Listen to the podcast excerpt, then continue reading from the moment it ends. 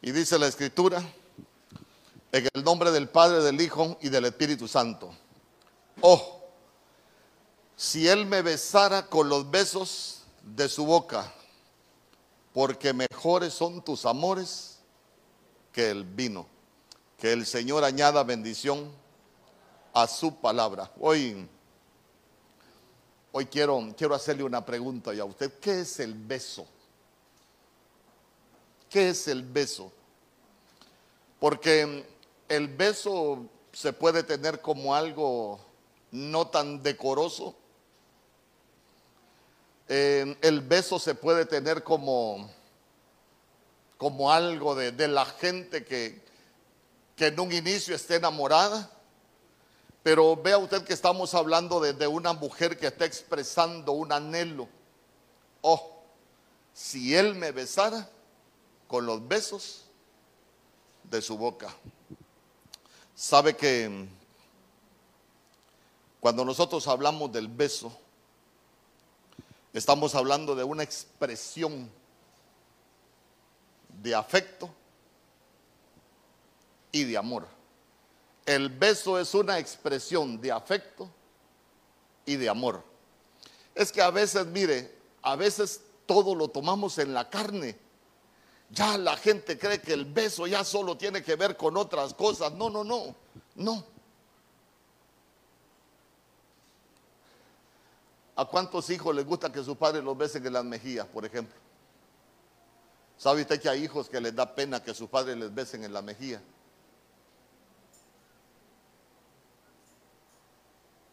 Yo le pregunto, ¿nos debería de dar pena?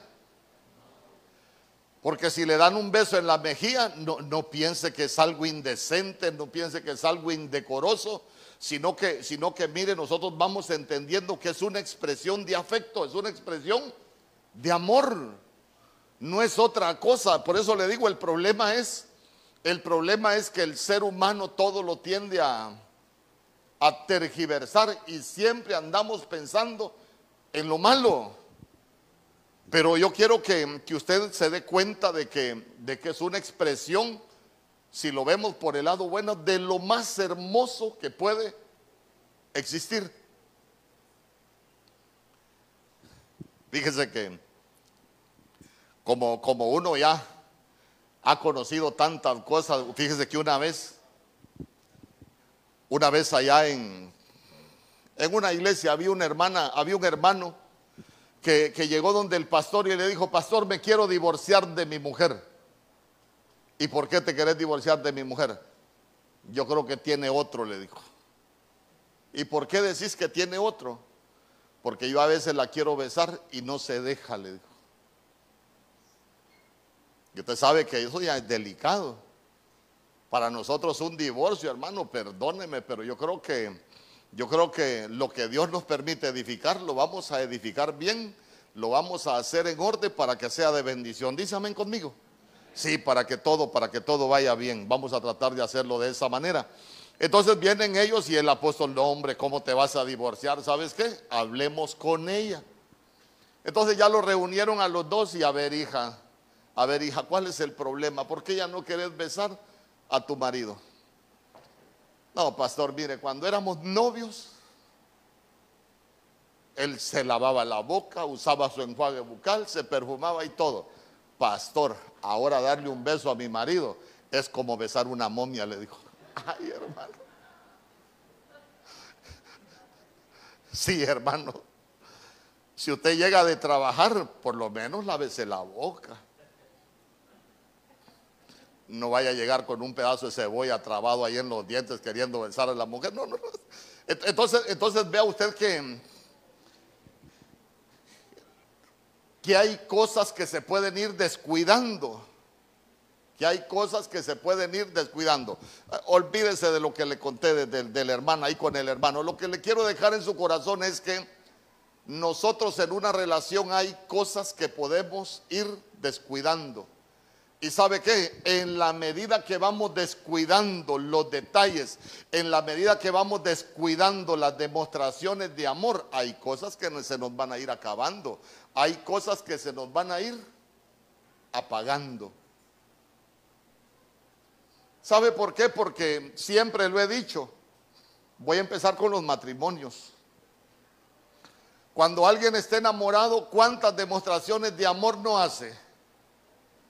Hermano, que el chocolatito, que la flor, que el detallito, eh, que el regalito, hasta más fechas quisiera que hubieran en el calendario para hacer una demostración de amor. Pero cuando ya nos casamos, ¿cuántas demostraciones de amor hacemos?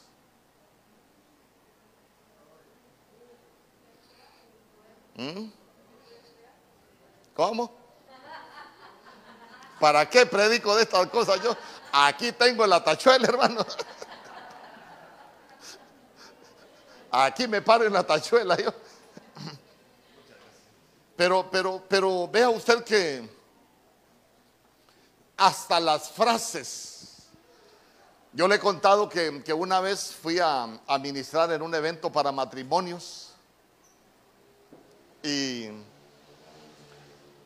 y una muchacha ahí me gustó unas dinámicas que hizo. Y fíjese que en una de las dinámicas decía una, un papelito. Quiero que me vuelvas a decir la frase con, eh, eh, no, decía algo así como, ¿qué frase le decía su esposo cuando eran novios que dejó de decirle? Y yo me sorprendí porque había una pareja de, de, de de hombre, un hombre y una mujer grandes ya, pero grandes en años. Y dice, bueno, a mí me toca, a mí me toca preguntarte o me toca decirte o que me repitas la frase con la que me enamoraste y que hace 45 años no me la decís, le dijo. y aquella mujer llorando porque porque dice que de novio la enamoró con una frase. Solo se casaron y la frase se fue para el baúl de los recuerdos y la hermana deseando que el hermano se la volviese a repetir alguna vez. ¿A dónde lo quiero llevar? Mire, si hay algo que va provocando mucho daño en los matrimonios son las demostraciones de amor. Nos vamos volviendo simples, nos vamos volviendo apáticos. ¿Sabe qué? De pronto empiezan a emerger cosas en nosotros que de novios no salían pero que cuando nos casamos empiezan a emerger y, de pronto lo queda viendo y con quién me casé. Porque se acabaron las demostraciones de amor. Ah, yo le quiero preguntar, voy, voy con los que estamos casados. ¿Usted todavía sigue haciendo demostraciones de amor a su pareja? Oye los amenes. ¿Ah?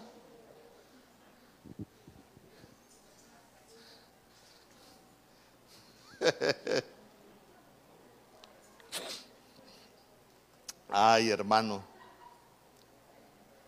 Oiga, solo se ríen acá adelante. Yo creo que es de Giancarlos. ya vamos a pasar revisión de tropas, ahí cómo está la cosa. No, yo le quiero preguntar, le quiero, mire, yo no quiero estar serio hoy. Porque yo quiero preguntarle, ¿usted tiene detalles todavía para su mujer? Voy, a, voy, voy a hablar por los hombres. ¿Usted tiene detalles todavía para su mujer? ¿O ya se le acabaron? Mire, hermano, Pastor, no predique eso, por favor, somos cristianos y nos amamos y, somos los mejores matrimonios. No, hermano, fíjense que nosotros pastoreábamos allá eh, en un equipo y una vez fuimos a visitar a una hermana porque le dio un preinfarto. ¿Y sabe por qué le dio un preinfarto? Porque perdió un reloj que le había regalado su marido. Y viene mi esposa ministrando a la hermana y le dice, no hermana, le dice, pero no para que le dio un preinfarto por perder un reloj. Yo creo que eso no es para preocuparse tanto. Mejor que se muera, dijo el marido. Mejor que se muera, porque yo nunca he perdido nada y perdió ese reloj. Para mí mejor que se muera y que desaparezca con todo y el reloj, dijo. Mire qué amor usted. ¿Y sabe qué? Servidores de la iglesia de Dios. Servidores. Hermano.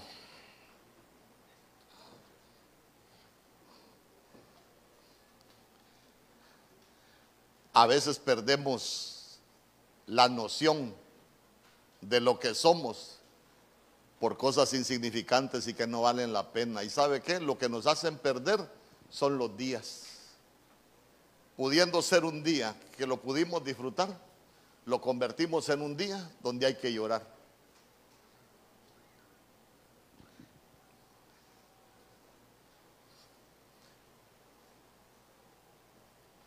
Escuche ese silencio usted.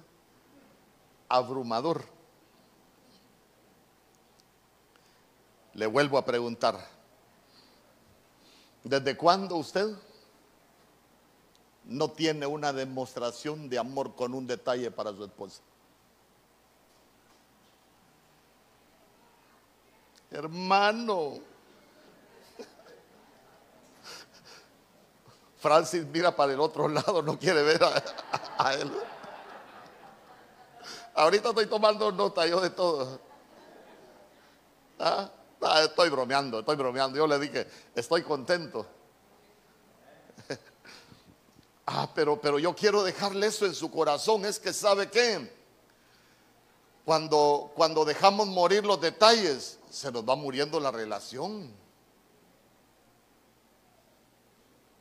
La mujer queda ya como la aquella del corito aquel de los hermanos aquellos en el puerto de San Blas esperando, hermano, algo que ya no va a volver.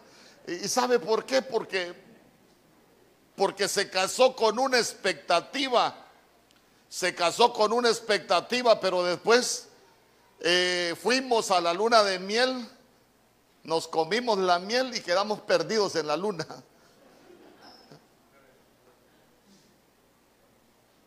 Y todo cambia.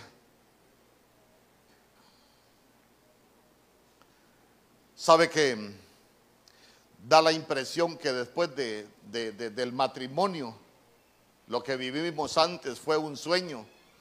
Y muchas veces en los matrimonios se empieza a vivir una realidad completamente diferente a los sueños que las personas tenían. Por eso nos empezamos a causar daño. Creo que hay cosas que nosotros no deberíamos de permitir que se apaguen. El amor es como un fuego. Si lo alimentamos, se va a mantener encendido. Si lo descuidamos, se va a apagar y únicamente nos van a quedar cenizas. Y con las cenizas no vamos a poder hacer nada.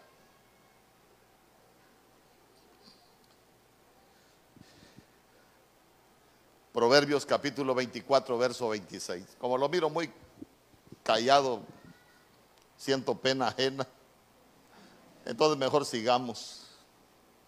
Esto ya lo he enseñado, pero sé que hay muchos que recién se integran y, y como decía Pablo, para mí no es ningún problema y para vosotros es provechoso que se los vuelva a enseñar.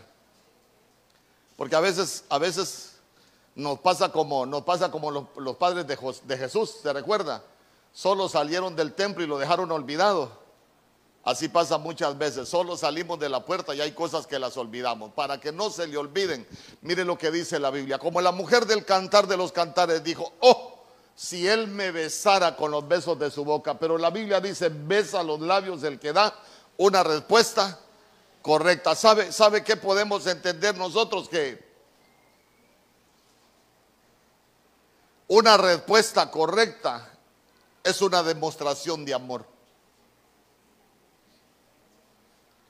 Cuando una mujer hace una pregunta, yo creo que anhela escuchar una buena respuesta.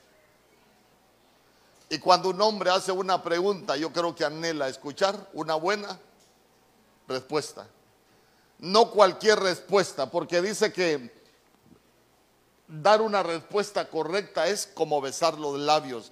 Creo que nosotros en, los matrimonios deberíamos aprender a dar buena respuesta. ¿Sabe que Sabe que una buena respuesta, si usted lo ve como lo enseña la Biblia, es igual que un beso. Es igual, hablemos del beso como una demostración de amor. O sea que una buena respuesta es como una demostración de amor, de afecto. Y yo le pregunto, ¿cómo responde usted? ¿De acuerdo a su estado de ánimo o de acuerdo al amor que le tiene a los demás? hermano, porque a veces damos respuestas de acuerdo al estado de ánimo y respondemos mal. ¿Y sabe qué? Cuando respondemos mal, estamos ofendiendo a la otra persona. A veces ni cuenta nos damos, pero responder mal estamos ofendiendo a alguien y estamos causando daño. Por eso es que las cosas, mire, se van deteriorando en las familias. Pero yo quiero que, que nosotros aprendamos, díganme lo que somos padres. ¿Usted le da respuestas correctas a sus hijos? Sí, es que no, no le estoy diciendo de que a todo lo que nos pidan les vamos a decir que sí. No, no, no, no, no le estoy diciendo eso. Le estoy diciendo aprender a responder, a dar una respuesta. ¿Sabe qué? Que sea correcta. Ay, hermano.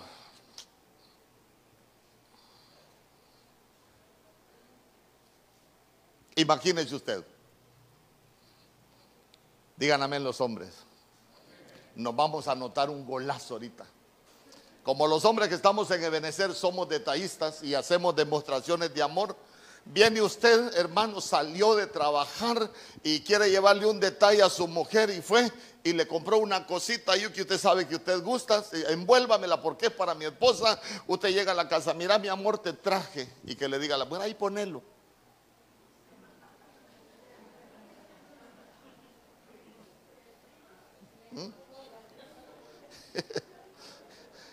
Esta desventurada hasta cuando venga el anticristo que le traiga otro regalo. ¿Me explico? Malas reacciones o malas respuestas. Y es todo lo contrario a una demostración de amor. Digo yo, qué bonito sería que cuando uno le hacen una demostración de amor, quedar viendo al amado, así como quedaba viendo doña Florinda al profesor Girafales. Ay, profesor Girafales.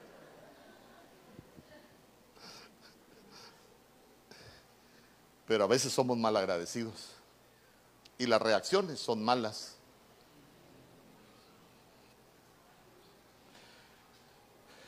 Fíjese que yo fui una vez a una, a una casa y es la única casa donde yo he visto eso. La niña cada vez que salía de aquí le decía al papá, mira papá, mira lo que hice allá en el área de niños, te lo regalo, te lo regalo. Y fíjese que un día fui a la casa de ellos, toda la pared en la parte de arriba tenía pegados en los regalos de su hija. Ahora le quiero preguntar yo, ¿cuántas cosas le ha regalado su hijito que las hizo en escuela, que se las regaló a usted y usted ya las votó?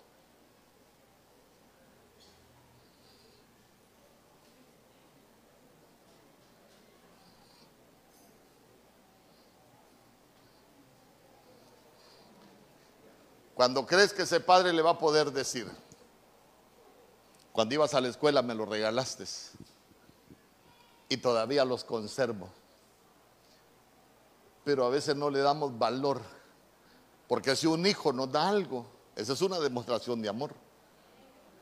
Pero quiere decir que muchas veces nosotros no las estimamos. Ya se dio cuenta que no se imaginó que le iba a hablar de estas cosas. Entonces quiere decir que estamos dando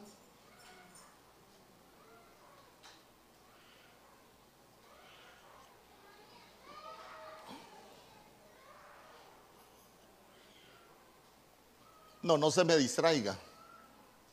Présteme atención. Efesios capítulo 5, verso 28.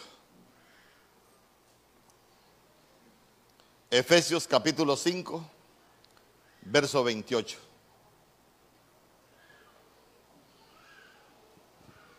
Mire lo que dice, está hablando, está hablando como Cristo ama a la iglesia, porque a nosotros nos gusta, ¿cuántos decimos, cuántas veces hemos dicho que el Señor nos ama?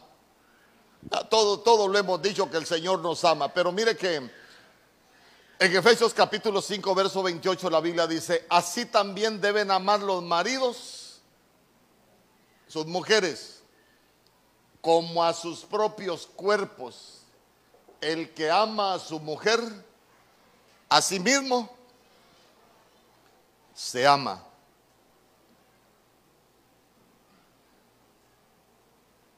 Si yo me cuido, debería de cuidar a mi mujer. Y, sabe que es lo más tremendo. ¿Sabe qué es lo más tremendo?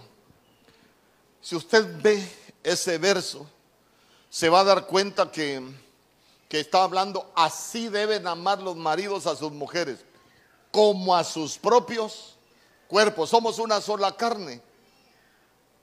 Entonces cuando, cuando nosotros llegamos a ese nivel de entendimiento, fíjese que un hombre, un hombre casado que llega a ese nivel de entendimiento, debería de olvidarse hasta de andar buscando otras mujeres, debería de olvidarse de andar viendo en la calle lo que tiene en la casa, lo que Dios le dio. ¿Sabe por qué? Porque la Biblia está hablando, hermano, de que, de que, de que debe de cuidar como a su propio cuerpo. ¿Y sabe qué es lo más tremendo? La Biblia dice que el que se une a una ramera, un cuerpo se hace con ella. Y que así los dos son una sola carne.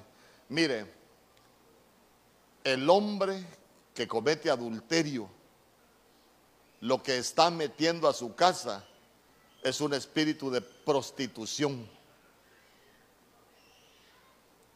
Una demostración de amor. Es que nos guardemos, hermano. O habrá alguien que le gusta que, lo engañen acá. Sí, porque si hay alguien que le gusta que lo engañen, que lo traicionen, venga para que lo liberemos porque usted está poseído. Entonces, entonces ya se dio cuenta de que, de, que básicamente nos está llevando a, a, un nivel de fidelidad. ¿Sabe usted? La fidelidad es una demostración de amor. ¿Por qué? Porque como, como decía la palabra profética hoy, de todo lo que el amor hace, hermano, pero cuando uno ama, cuando uno ama, uno no traiciona, uno no engaña. Ay, no, pastores, que mire, yo me ando revolcando con cualquier mujer, pero la mujer de la casa la amo. No, mi estimado amigo, no la ama. Usted está engañado. Si la amara, no la traicionara, no la engañara. Porque la fidelidad es una demostración de amor.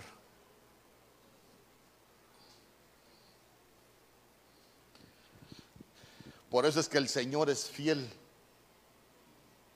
porque Él no nos traiciona. Amén. Voy a ir un poco rápido. Génesis capítulo 26, verso 8.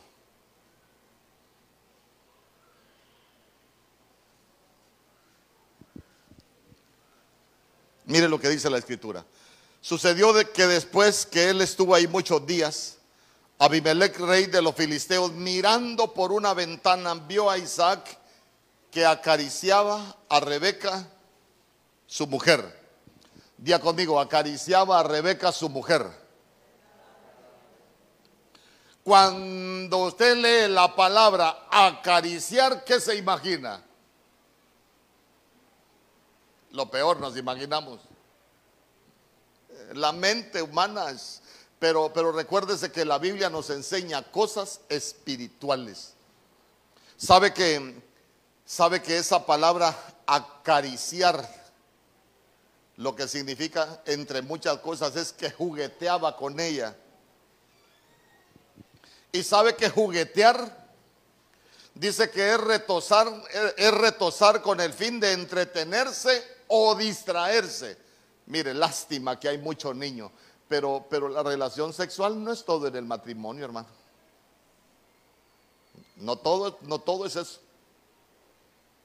hay muchas cosas con lo que uno puede disfrutarse el matrimonio. Imagínense que yo me quedaba sorprendido porque dice que, que esa palabra acariciar entre muchas cosas significa juguetear. Y juguetear es retosar, es como ponerse a jugar porque están contentos. Yo le pregunto, ¿usted alguna vez ha jugueteado con su mujer?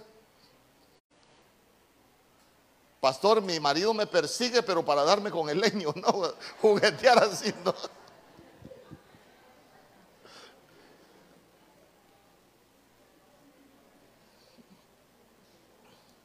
Y es que mire, es que mire, a veces uno se queda sorprendido de las cosas que pasan en medio del pueblo de Dios. Yo le he contado que una vez estábamos en la iglesia, hermano, y ya iba a comenzar a predicar el, pastor Germán, y yo le dije a una hermana, hermana, los lentes, le dije, porque andaba unos, unos lentes así grandotes, negros. Y le digo yo, hermana, los lentes. Como uno dice, bueno, estar con lentes oscuros en un lugar cerrado, eh, ya iban a apagar las luces en el templo. Y me dice, ay hermano Mario, ¿cómo me voy a quitar los lentes? Mire cómo me tiene mi marido. Y hermano, y se levanta los lentes. Andaba dibujado el puño aquí, miren el ojo. ¿Y sabe qué? Servidores.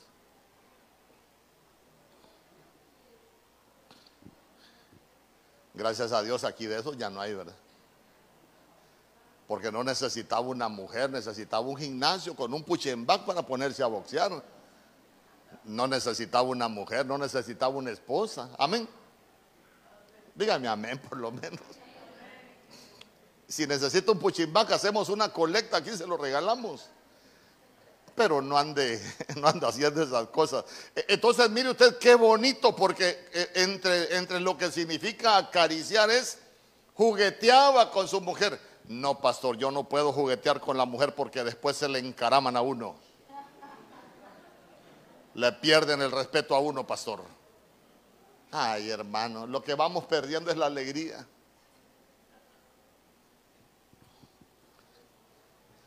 Acariciar, fíjese que esa palabra acariciar también significa bromear. Pero dice que bromear es acciones, cosas que nosotros hacemos o palabras que decimos, pero con la finalidad de hacer reír, no de burlarse, no de menospreciar, no. Bromear es como que usted llegue, está cansada y usted se tiene una ocurrencia para sacarle una sonrisa, que por lo menos su mujer esboce una sonrisa, eso se puede, eso es acariciar. Imagínese después de un día ahí cansada, que usted llegue también cansado, pero que usted tenga esa actitud de, querer sacarle una sonrisa a su mujer con una broma, ya le repito, no es burlarse, no es menospreciar, no es mofarse de nadie, no. Es decir algo o hacer algo, pero ¿sabe qué?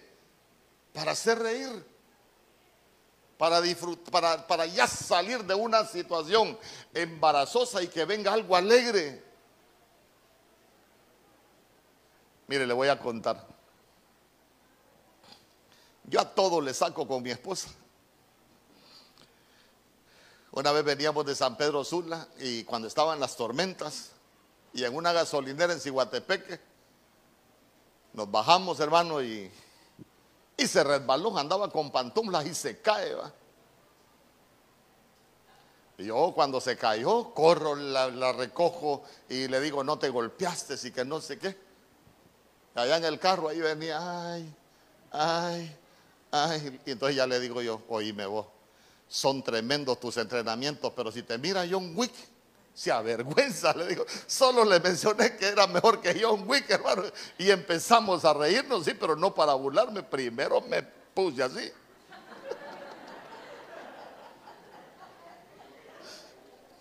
Pero ya después, como la vi sufriendo del dolor, ya busqué cómo, cómo hacerla reír. Y, siempre trato de hacer eso, pero, pero, pero no para burlarme, sino que para sacarla de la situación donde puede, donde puede haberse haberse metido. Entonces, mire usted qué bonito lo que hacía lo que hacía Isaac. ¿Por qué? Porque Isaac lo que significa es gozo. Isaac lo que significa es gozo.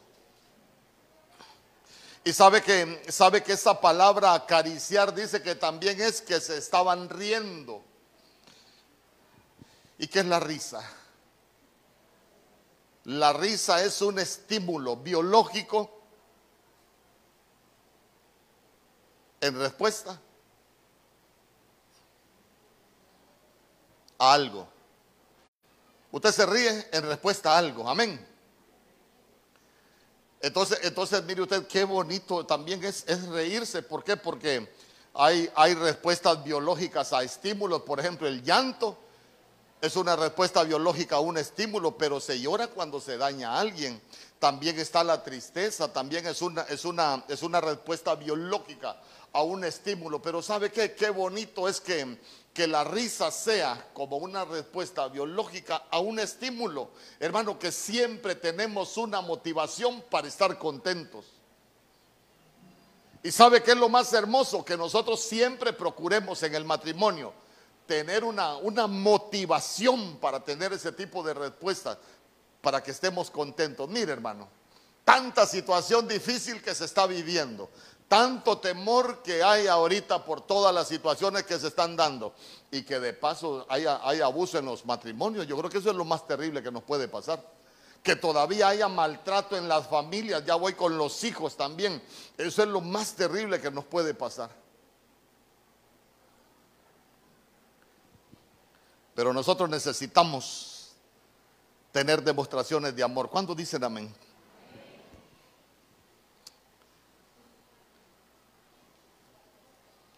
Sabe que esa palabra acariciar también es mimar. Mimar o halagar. Hermano, la mano que golpea no puede acariciar. La mano que acaricia, acaricia y la que golpea, golpea. Es porque la que golpea tiene violencia, pero la que acaricia lo que tiene es amor. Entonces, ¿por qué mejor no llenamos nuestras manos de amor en vez de llenar nuestras manos de violencia? Si la Biblia dice, alzad vuestras manos sin ira ni contienda. ¿Y sabe qué? No solo es aquí de alzar las manos sin ira ni contienda, eso llevémoslo a nuestra casa también. Porque puede ser que acá solo seamos apariencia, pero en la casa somos terribles. Y llévelo con todo, hasta con los hijos. Vale más una caricia que la violencia, hermano.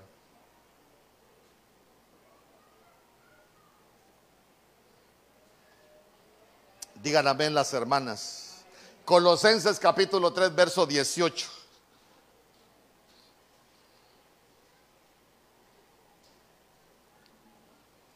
Yo, le voy a leer una Biblia que es la Arcas Fernández. Y dice, esposas, respetar la autoridad de vuestros maridos. Tal es vuestro deber como cristianas. Oiga bien, esposas, respetar la autoridad de vuestros maridos. Mire, tener autoridad es una cosa, y ser un dictador en la casa es otra cosa. No se me confunda. Que una mujer sea sujeta no es lo mismo que una mujer esté sometida. Ojo, no se confunda. Bueno, los hombres, no nos confundamos. Que una mujer sea sujeta no quiere decir que va a estar sometida.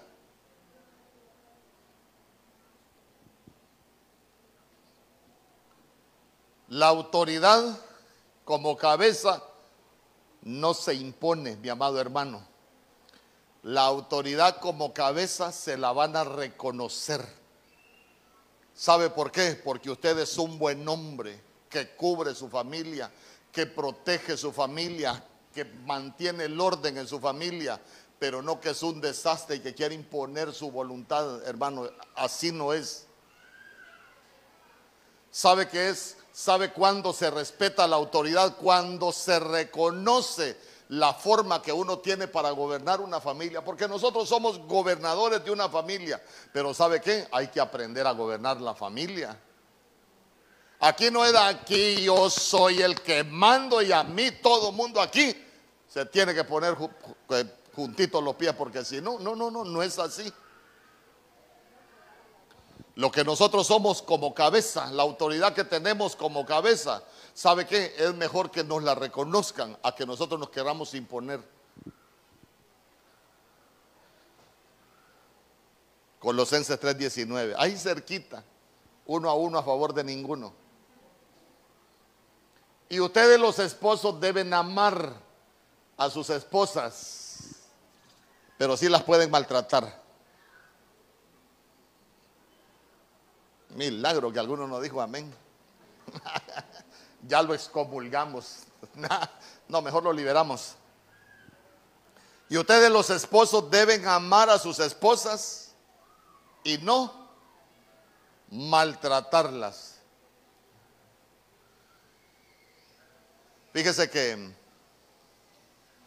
a veces hay, hay hermanos que, gracias a Dios, aquí no, porque aquí solo calidad de esposos hay. Pero a veces hay hermanos que dicen, fíjese pastor, que yo tengo un problema con mi mujer, no la entiendo pastor. ¿Sabe usted que en ninguna parte de la Biblia el Señor dijo que entendiéramos a las mujeres? Mire hermano, si hay problema que uno no puede desenrollar, es entender a las mujeres.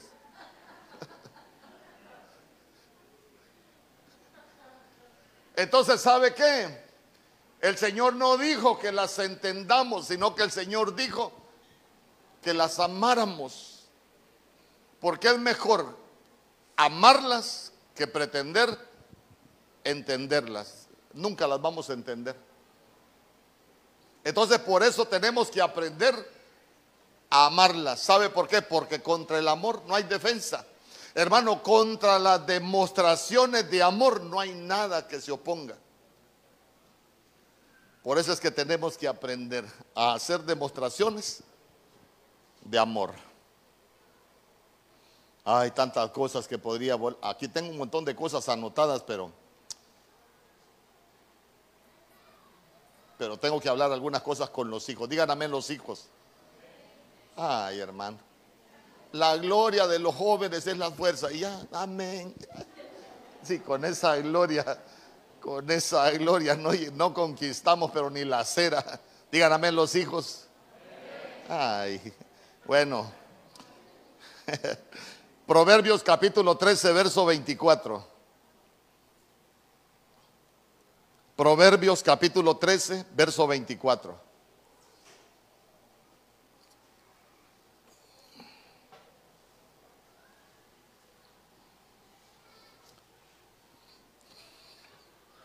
El que detiene el castigo a su hijo aborrece, mas el que lo ama desde temprano lo corrige. Escuche bien, el que detiene el castigo a su hijo aborrece, mas el que lo ama, mire, corregir a los hijos es una demostración de amor. Sabe que uno de los errores que cometemos nosotros como padres es que cuando el niño está muy pequeño uno tiende a no corregir. Porque uno dice, está muy pequeño.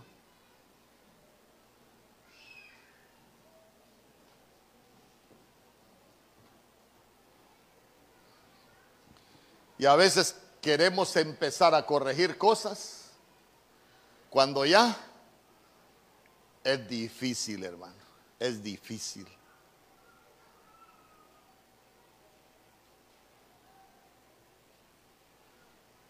Nosotros hemos, hemos tenido experiencias, no voy a hablar de sus hijos, yo no voy a hablar de sus hijos, pero sí hemos tenido experiencias con nuestros hijos. Por ejemplo, yo me recuerdo Mario Samuel Vaya. Una vez llegué, a la casa y hoy mi esposa me dice, mira que el niño me pide agua y cuando le doy el agua agarra el vaso, lo tira y se enoja. Y eso le digo yo, no, de pronto apareció así. Hermano, ¿cuánto tiempo tenía? Tres añitos, dos añitos y algo. Hermano, pero, pero le daban agua y él no quería ese vaso, lo agarraba con una furia y lo estrellaba. Entonces vengo yo y agarré una vara, el té de limón. Yo le he contado que yo a mis hijos siempre les he dado té de limón. Y una hermana me dijo, cogollito, pastor, no, una varita seca. Así. Le quito bien las espinas para no. Sí. Entonces, entonces viene y me dice, quiero agua, dice, quiero agua. Entonces ahí aproveché yo, bien atento ese día yo, agarré el vasito, se lo llevé, lo agarró y dijo, yo no quiero en ese vaso. Entonces vine yo, lo agarré y le di dos barazos y le dije, bueno, debería de aprender a pedir de otra manera, pero no así.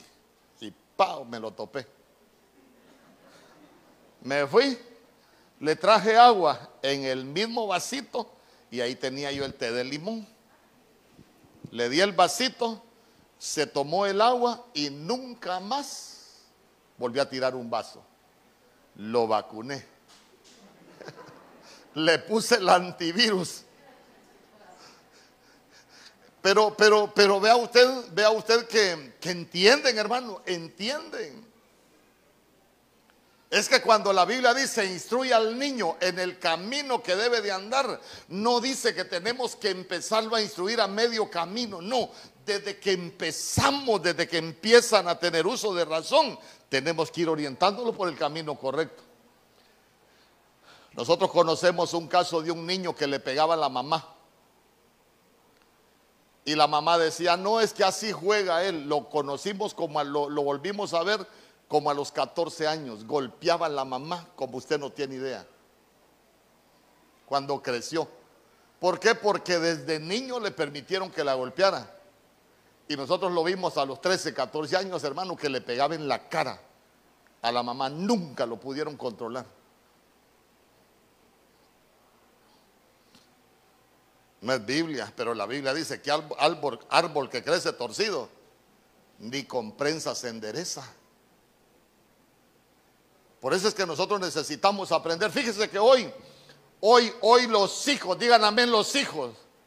Ahora, ahora un papá corrige a un hijo, disciplina a un hijo, ustedes no me quieren. ¿Y dónde aprendieron eso? En la televisión, en los youtubers.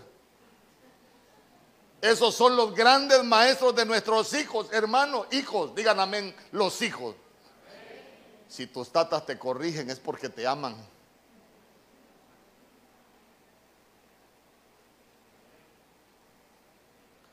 O yo que ni amén dicen estos bandidos. Bueno, yo, yo se lo enseño. Allá usted para dónde quiere agarrar. Sabe que esa palabra corregir dice que es restringir y restringir es poner límites. ¿Y sabe para qué se le ponen límites a los hijos? Para que la libertad no se les convierta en libertinaje. Hermanos, si hay algo que echa a perder los hijos es la mucha libertad que viven en libertinaje. Ah, déjame, yo quiero ir a tal fiesta. Y cuando los papás les dicen que no, parece que se les cae el mundo, hermano. Gracias a Dios aquí no vienen. ¿Sabe usted que hay hijos que son hasta enemigos de sus padres? Porque no les permiten hacer, no, les, permiten hacer algunas cosas que ellos quieren hacer. Hermano, y lo que el hijo no se da cuenta es que solo van camino a la destrucción. Hermano, cuando no se tienen límites se van a cometer muchos errores. Sabe que Job cuando estaba pasando aquella situación difícil, allá por el capítulo 14, si no me equivoco, ¿sabe qué le decía Job al Señor? Yo creo que me estás haciendo culpable de los errores de mi juventud, decía. ¿Por qué? hermano, porque el joven comete tanto error cuando no se corrige, que después se vuelven sin gloria, sin futuro, y después no hayan a quien echarle la culpa por su fracaso. Ah, yo no estudié porque mi mamá, no, porque muchas salen preñadas a los 14 años. Y después no hayan a quien echarle la culpa. Yo no estudié porque no me cuidaron el niño. ¿Y quién la mandó a salir preñada?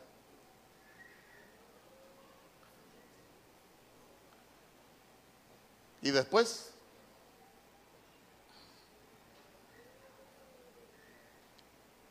generaciones que viven hermano con, con falsas expectativas, de fracaso en fracaso, ¿Por qué? Porque no se dejaron corregir. Miren hijos, el padre que corrige no es porque no los quiere, el padre que corrige es porque los ama. ¿Sabe qué? Corregir a los hijos es una demostración de amor. El Señor nos ama a nosotros. ¿Y por qué nos corrige? Porque nos ama. Por eso le repito a los hijos, ahora como, como ya tienen sus ídolos en las redes, las redes les están cambiando la mentalidad a nuestros hijos. Fíjese que yo conocí un caso. Yo tengo una, familia que somos amigos allá en, en Tegucigalpa y la hermana trabaja en una iglesia. Y sabe usted que el hijo, porque una vez no le permitió ir a un cumpleaños, la fue a denunciar de violencia. Y sabe usted que la metieron presa. Una madre cristiana que trabaja en una iglesia y un hijo que sirve en la iglesia la metió presa. Cristianos. Dios reprenda al diablo.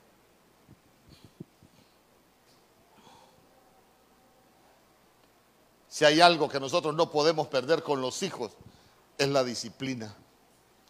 Si hay algo que nosotros no podemos perder con los hijos, es la corrección.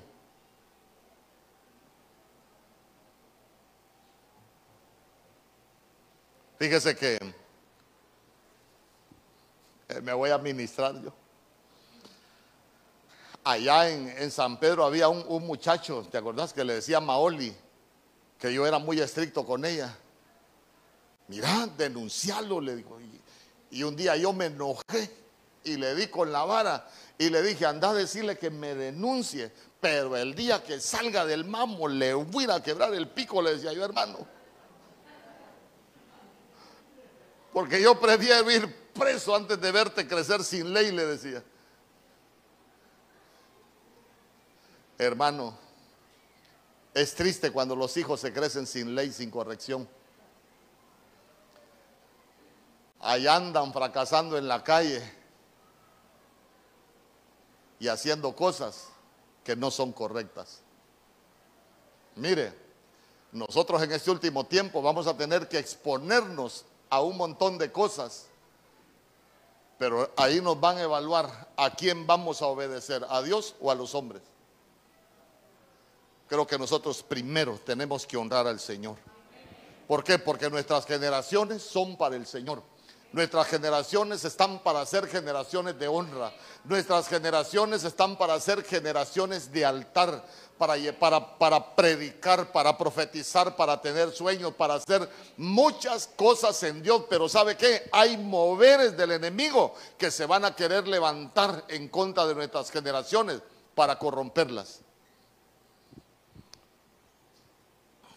Usted ha escuchado que, no sé si está la hermana Erika, Hace poco, hace poco, con, el auspicio de las Naciones Unidas, sabe que han andado haciendo una propaganda que dice, la educación de los hijos es responsabilidad del Estado.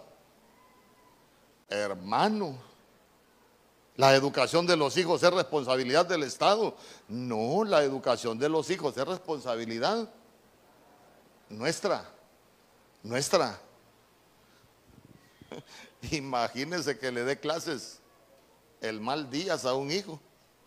Dios reprenda al diablo.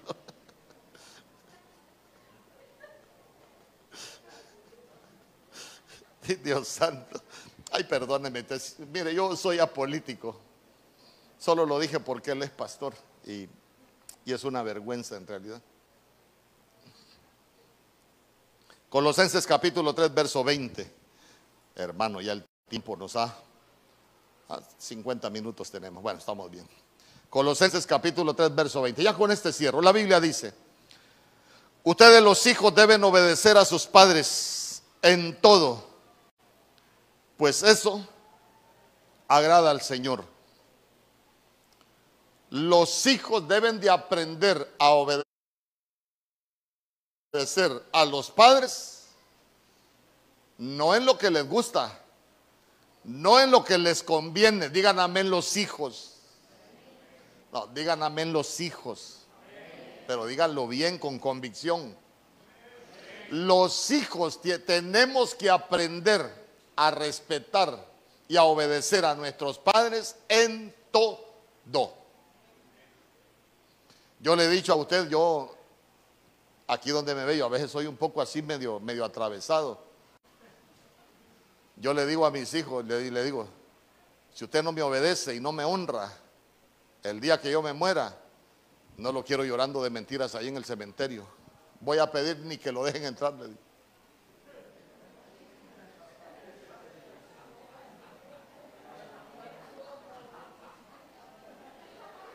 Es que sabe qué?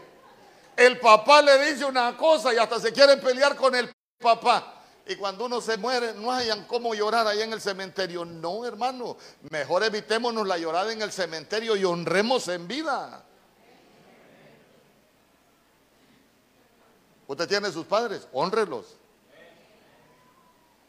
No vaya a andar llorando como el cocodrilo allá, de mentiras. Fíjense que estaba viendo yo unos estudios, yo me he metido a estudiar las lágrimas, porque las lágrimas de alegría no tienen la misma composición química que cuando se llora, que cuando se llora, y no tienen la misma composición química cuando, cuando es de, de cólera. Son diferentes las lágrimas.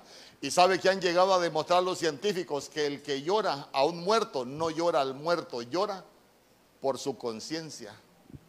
Entonces, entonces le voy a dar un consejo desde ahorita.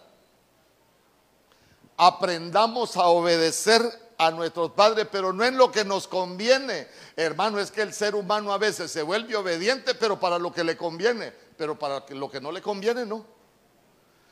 Pero los hijos tienen que aprender a obedecer a sus padres en todo. Te guste o no te guste. Un amén. Y los demás hijos se fueron mojados, hermano. No, yo creo que, que no me escucharon. Lo voy a volver a repetir. Los hijos tienen que aprender a obedecer a sus padres en todo. Les guste o no les guste. Ah, gloria a Dios, ya volvieron. Entonces, entonces vea usted. Hermanos, si podemos demostrarnos amor, demostrémonos amor. Tantas cosas que hemos aprendido nosotros. Se recuerda que yo le, he hablado, ya voy, voy cerrando. La mujer del cantar de los cantares, por ejemplo, le decía al amado, susténtame con pasas y fortaléceme con manzanas. Y yo le decía, las pasas son las cosas viejas, lo que nosotros hacíamos antes que era bonito. Y las manzanas son cosas frescas, que también son de buen sabor, que es lo nuevo que nosotros vamos sacando sin dejar de hacer lo viejo. Eso es lo que nos va a dar vida en las familias. Así como, como comenzamos una relación, las cosas con las que comenzamos la relación no las tiremos a la basura. Que esas se conviertan en nuestras pasas, las cosas del recuerdo dulces, pero que las seguimos disfrutando. Y las manzanas, las cosas nuevas. Que cada día nosotros vamos teniendo esas, esas manifestaciones. Que cada día nosotros vamos teniendo, ¿sabe qué? Esas demostraciones de amor para que nuestras familias no se debiliten, para que nuestras familias cada día se vuelvan fuertes. Hermano, porque que una familia se dañe, ¿sabe quiénes somos los culpables? Nosotros mismos. Nosotros mismos, malas decisiones. No aprendimos a hacer bien las cosas, nosotros mismos. Pero los que estamos acá, día los que estamos acá, tenemos que aprender a hacer bien las cosas. Mire, si hay algo que, que nos alegra la vida, es estar bien en la familia. ¿A cuánto les ha tocado sufrir por problemas en familia? ¿A cuánto les ha tocado sufrir? A muchos nos ha tocado sufrir por problemas en la familia. Entonces, ¿sabe qué? Aprendamos a edificar nuestras familias. Y ya se dio cuenta que yo quiero que cierre sus ojos. ¿Sabe para qué? ¿Para qué vamos a cerrar nuestros ojos hoy? Para concentrarnos. Y que no se nos olviden las demostraciones de amor. Las demostraciones de amor. Porque eso lo que hace es fortalecer nuestras familias los detalles, la obediencia, la corrección a los hijos, las caricias, el cuidado, las muestras de amor, los besos, la respuesta correcta.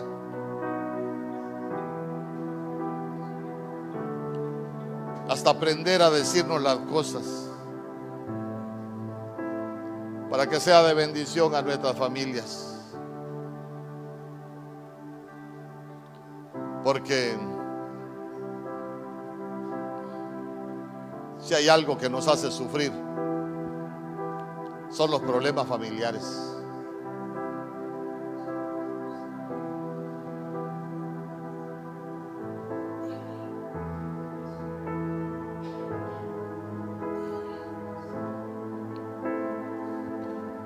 Que el Señor te permita disfrutarte tu familia, tu matrimonio, tus hijos. Lo que Dios te dé, que sea como una fuente de gozo, que no se agote.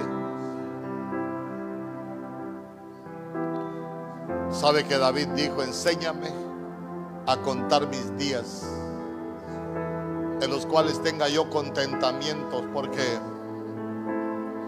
a veces la vida se nos vuelve un sufrimiento, se nos vuelve un dolor, se nos vuelve una queja, se nos vuelve un lamento, se nos vuelve un llanto. Y solo nos queda el sufrimiento.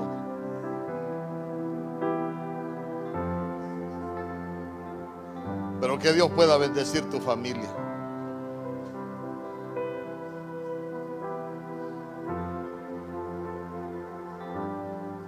En el nombre poderoso de Jesús, yo quiero que, que usted se ponga de pie. Solo vamos a bendecir sus familias aquí juntamente con mi amada.